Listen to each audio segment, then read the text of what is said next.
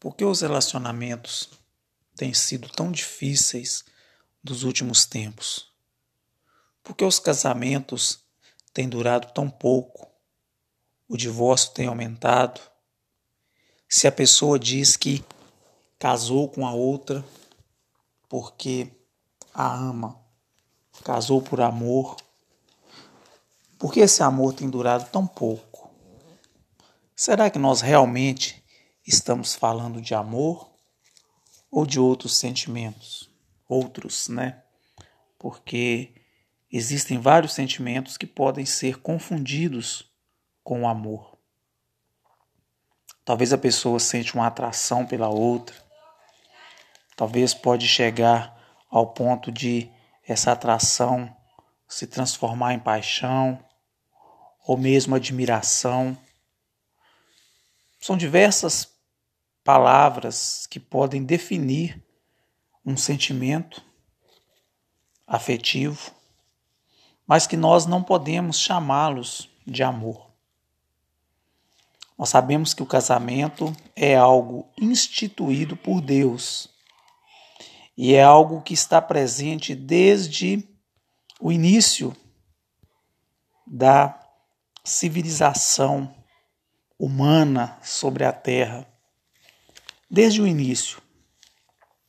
Nós vemos no livro de Gênesis, capítulo 2, no versículo 24, está escrito assim: Portanto, deixará o varão seu pai e a sua mãe, e apegar-se-á a sua mulher, e serão ambos uma só carne. Nós vemos aqui, então, que o casamento ele fora instituído momentos depois, poucos momentos depois da, da própria criação da mulher. Quando Deus cria o homem, nós podemos ver que o homem ele não foi feito da forma que os outros animais porque nós vemos que Deus ele cria todos os demais seres pela sua própria palavra. E com relação ao homem foi diferente. Deus ele não forma o homem simplesmente com a sua palavra. Deus ele fez o homem com suas próprias mãos. É diferente. O homem ele representa a criatura mais perfeita que Deus criou sobre a face da terra. Porque ele diz: façamos o homem a nossa imagem e semelhança. É diferente. Nós vemos que Deus ele cria o homem com um propósito maior. Ele cria o homem para comandar a sua criação. Ele cria o homem para ser o seu auxiliar na no cuidado com tudo que ele havia criado. Ele chama o homem, ele concede ao homem o privilégio de poder dar nome a todos os animais, a toda a alma vivente. Todo nome que Adão colocou é o nome que Deus permitiu que fosse dado. Deus ele entregou essa missão nas mãos de Adão. Só que Deus ele viu, ele percebe que o homem não podia ficar sozinho. Então ele faz a mulher para ser a sua companheira. E no momento em que ele faz a sua mulher, no momento em que ele faz a mulher para ser a companheira do homem, ele institui o casamento. Deus ele diz ao homem que o homem ele sairia da casa dos seus pais e se uniria à sua mulher, e os dois se tornariam uma só carne perante a Deus. As pessoas têm feito muita confusão com relação a isto. Alguém costuma chamar de alma gêmea, de cara metade. Só que não existe isto. Deus ele não nos diz nada sobre isso. Nós não somos metade. Nós somos pessoas completas. Nós somos dois. O casal ele é formado por duas pessoas, um homem e uma mulher. E este casal, essas duas pessoas, elas formam um casal. Perante Deus, nós teremos agora uma só carne. Da mesma forma que nós acreditamos na Santíssima Trindade, que é formada por três pessoas, que é o Pai, o Filho e o Espírito Santo, cada uma dessas pessoas da Santíssima Trindade é completa. Não representa 33% da outra. Uma não representa 33% da outra. Cada pessoa da Santíssima Trindade, ela é completa.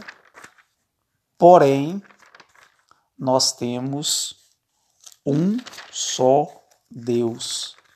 É a mesma coisa do homem e a mulher.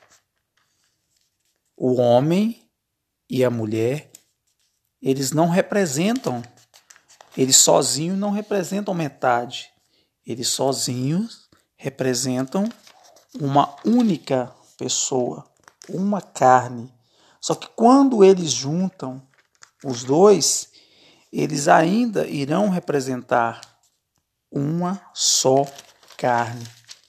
Porque aqui Deus ele está falando de união. Ele está querendo dizer para nós que o casal ele precisa ter uma só palavra. O casal ele precisa quando ele tem algum determinado problema, ele precisa se assentar e ele precisa resolver aquele problema. Não pode haver divergência entre o casal. É preciso que tenha acordo. Deus ele é o Deus da unicidade. Nós vemos que a divisão ela é chamada de diabo. O diabo representa a divisão. Então, no momento em que o casal ele não consegue mais dialogar, eles não conseguem ter comunhão nas suas ideias, eles não estão mais seguindo o projeto de Deus. Deus ele tem a família como um projeto. E ele tem os dois como uma só carne. Isto é muito importante. A gente precisa compreender isto. Às vezes a gente ouve algumas pessoas dizerem na família, quando talvez o pai está tendo problema com o filho, é comum a gente ouvir talvez a mãe, a esposa, a mulher dizer: se for para eu escolher entre o meu marido e o meu filho, eu não penso duas vezes, eu fico com meu filho. Esse discurso ele está completamente equivocado. O casal ele começa entre ele começa com um homem e uma mulher. E este casal ele termina também, ele precisa terminar com um homem e uma mulher. Os filhos, eles são presentes dados por Deus para nós educarmos. Mas nós não educamos os nossos filhos para nós. Nós educamos os nossos filhos para o mundo e para Deus. A gente precisa entender que os nossos filhos, eles não são exatamente nossos. Ao passo que, se eu sou casado, a minha esposa, ela precisa ser minha. E eu preciso ser da minha esposa. A gente precisa ter esse entendimento que talvez as pessoas costumam dizer que ninguém é dono de ninguém, ninguém é de ninguém, mas no casamento é preciso que seja entendido como isto.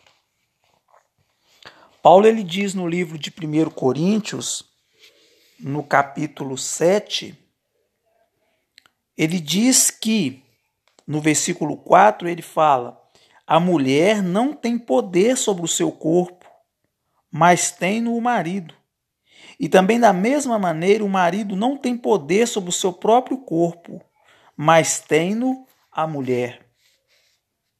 É por isso que é tão importante a obediência entre o casal.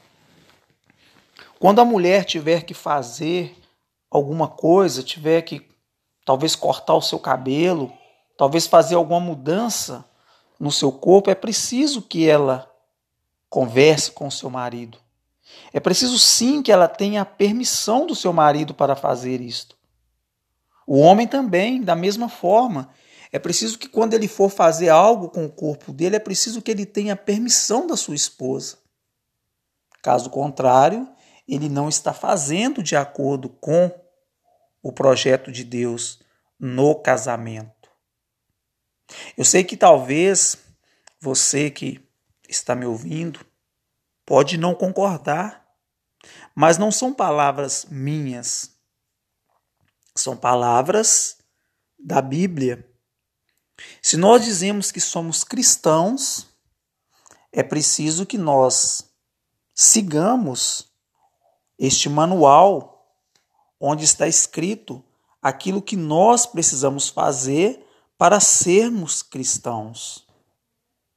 Se nós não seguimos o que está escrito, nós podemos ser considerados como simpatizantes do cristianismo, mas não cristãos. A gente não pode confundir isto. Existe o cristão e existe o simpatizante do cristianismo.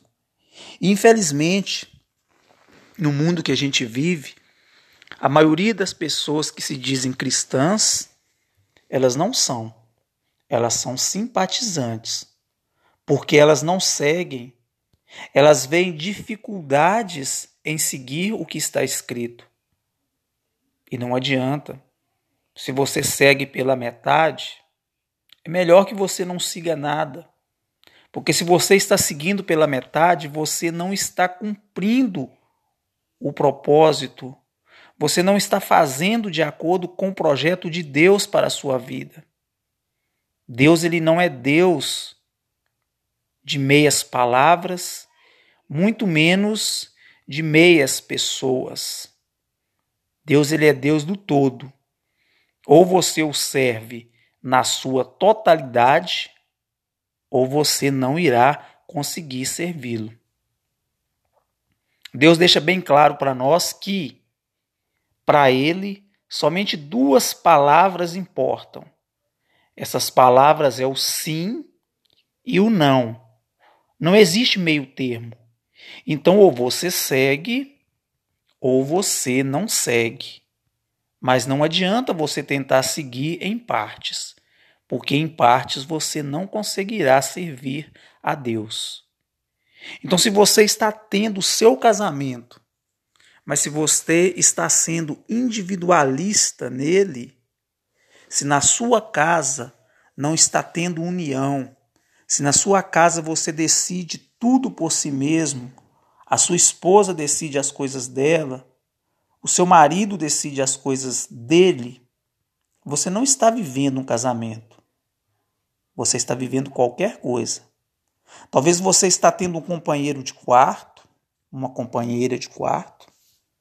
Talvez, talvez você está tendo uma pessoa que divide o aluguel com você, que divide até mesmo uma vida sexual, um relacionamento, mas você não está tendo um casamento. O casamento é unicidade. No casamento você precisa trocar a sua privacidade pela intimidade entre o casal. É muito importante que as pessoas entendam isto, porque somente desta forma que a pessoa consegue viver isto que é um projeto de Deus. Deus ele não institui o casamento para as pessoas viverem cada um com seus projetos. O projeto precisa ser comum aos dois. É a única forma. No capítulo 7 de 1 Coríntios, ainda, e no versículo 5, ele diz assim: Não vos defraudeis um ao outro, senão por consentimento mútuo por algum tempo, para vos aplicares a oração. E depois ajuntai-vos outra vez, para que Satanás vos não tente pela incontinência.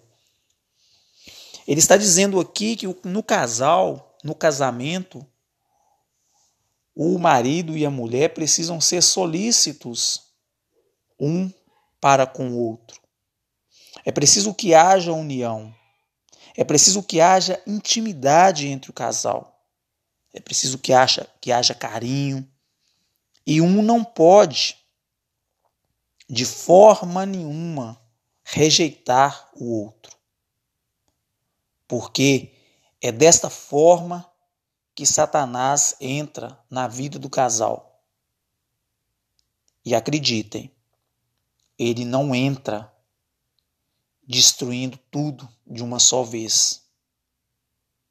Existe um, uma historinha que fala que os vizinhos tinham um tinha um burro e o outro tinha uma plantação e o burro soltou, comeu a plantação e os vizinhos eles se mataram por causa que o burro havia soltado e come, comeu a plantação. Interrogaram ao diabo, ao Satanás, para dizendo o que, que ele havia feito para que aquele casal se, aqueles vizinhos se exterminassem. E ele diz: Eu não fiz nada, eu simplesmente soltei o burro. Então é isto. Satanás ele não faz tanta coisa para destruir um casamento. Ele destrói através dos detalhes. As pessoas eles estão dando brecha para que o mal entre na vida do casal desta forma.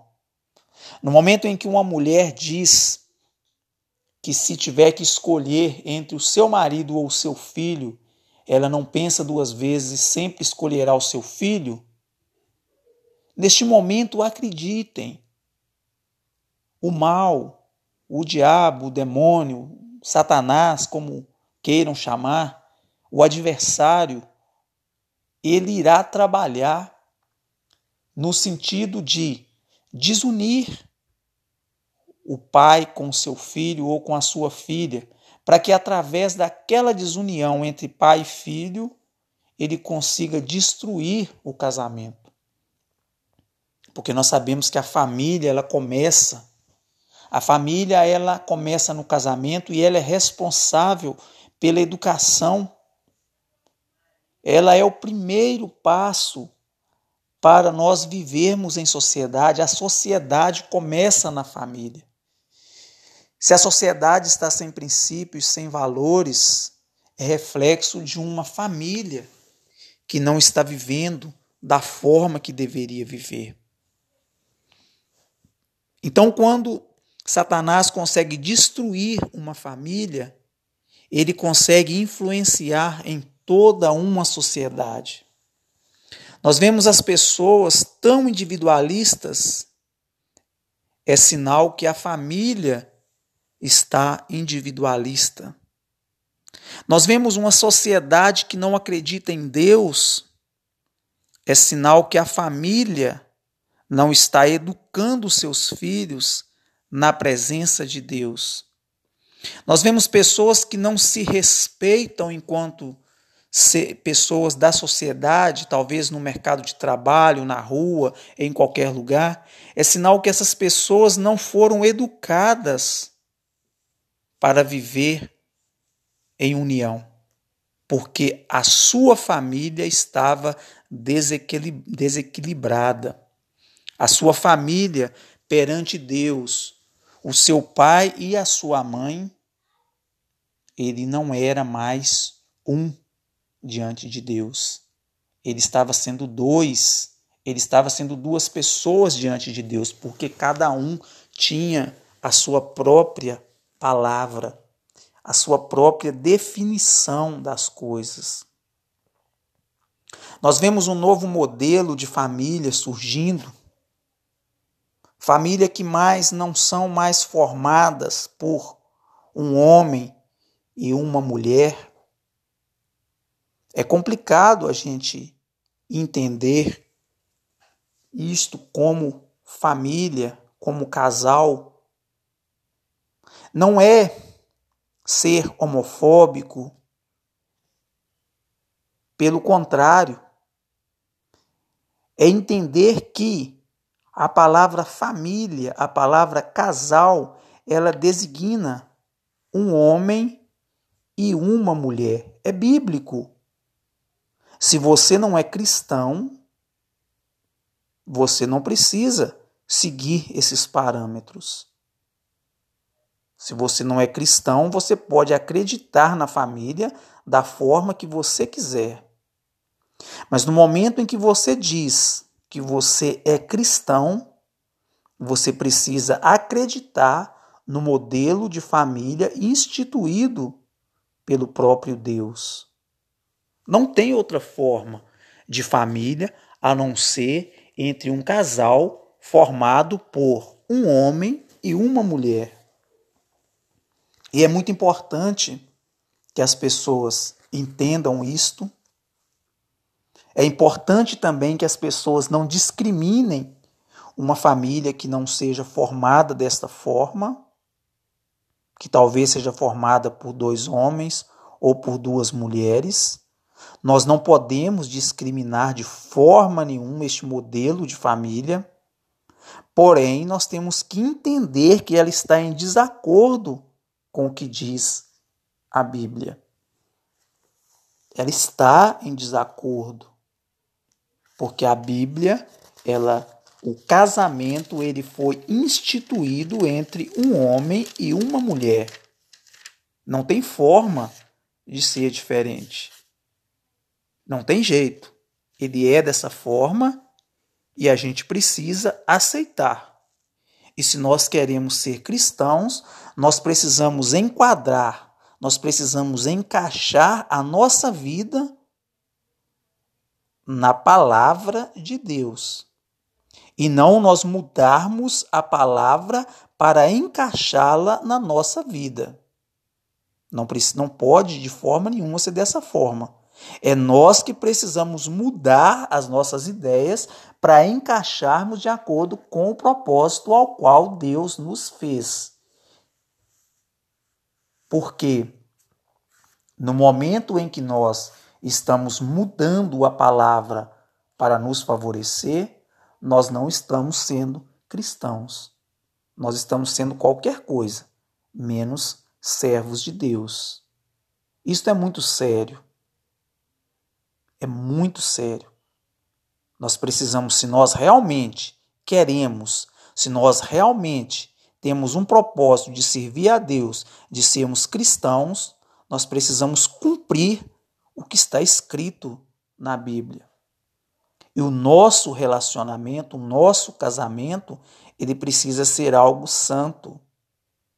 Ele precisa ser algo pautado naquilo que Deus permite, naquele projeto que Deus tem para conosco.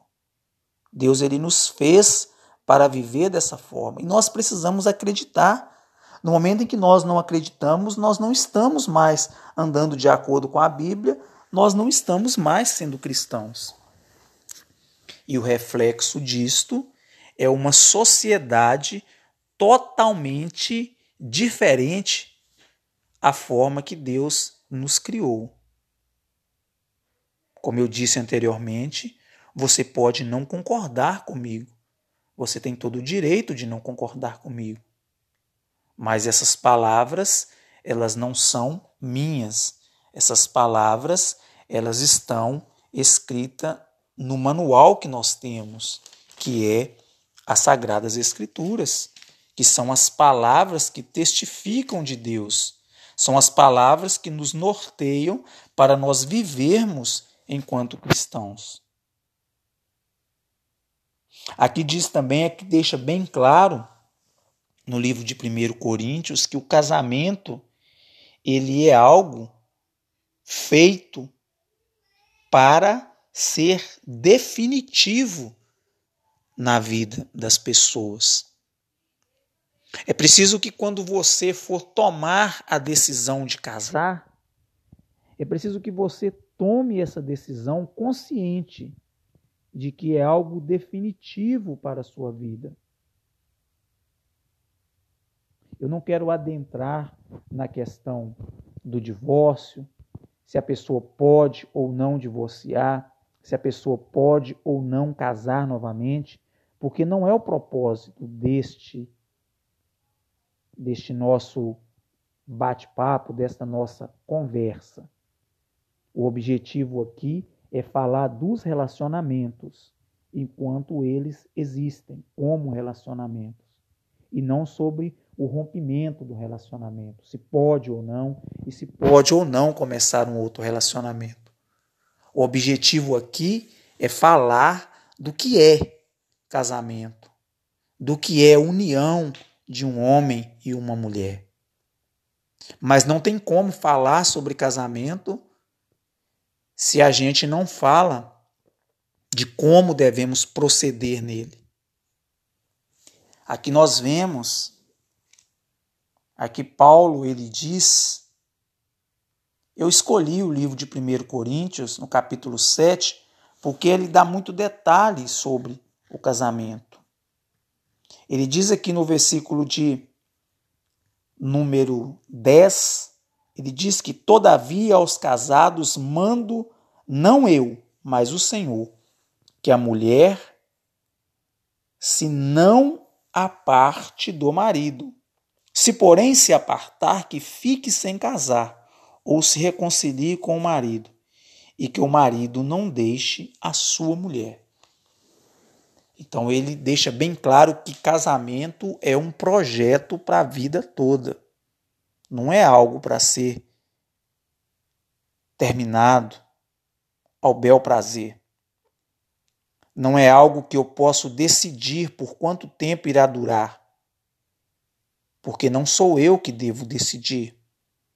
É uma escolha que eu faço, mas é uma escolha que eu vou ter que viver com ela para o resto da minha vida. Você é livre para escolher, mas você tem que arcar com as consequências da sua escolha. E como consequência aqui, uma vez que você escolheu, é você viver com a pessoa que você escolheu para casar. casamento é muito sério e precisa ser tratado com muita seriedade. Nós não podemos brincar os relacionamentos são importantes demais para ser levado na brincadeira. Nós vemos essa sociedade que está indo de mal a pior é exatamente porque os casais eles não estão resolvendo seus problemas.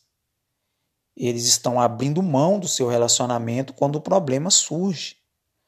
As pessoas não sentam mais para tentar resolver as coisas. As pessoas simplesmente abandonam uma a outra para resolver uma situação difícil. E desta forma vai acumulando problema e não resolvendo. Que nós possamos então entender que nós possamos então aceitar e que nós possamos viver o nosso relacionamento da forma que Deus quer que nós vivamos. Conscientes da sua seriedade e da sua importância para nós e para toda a sociedade.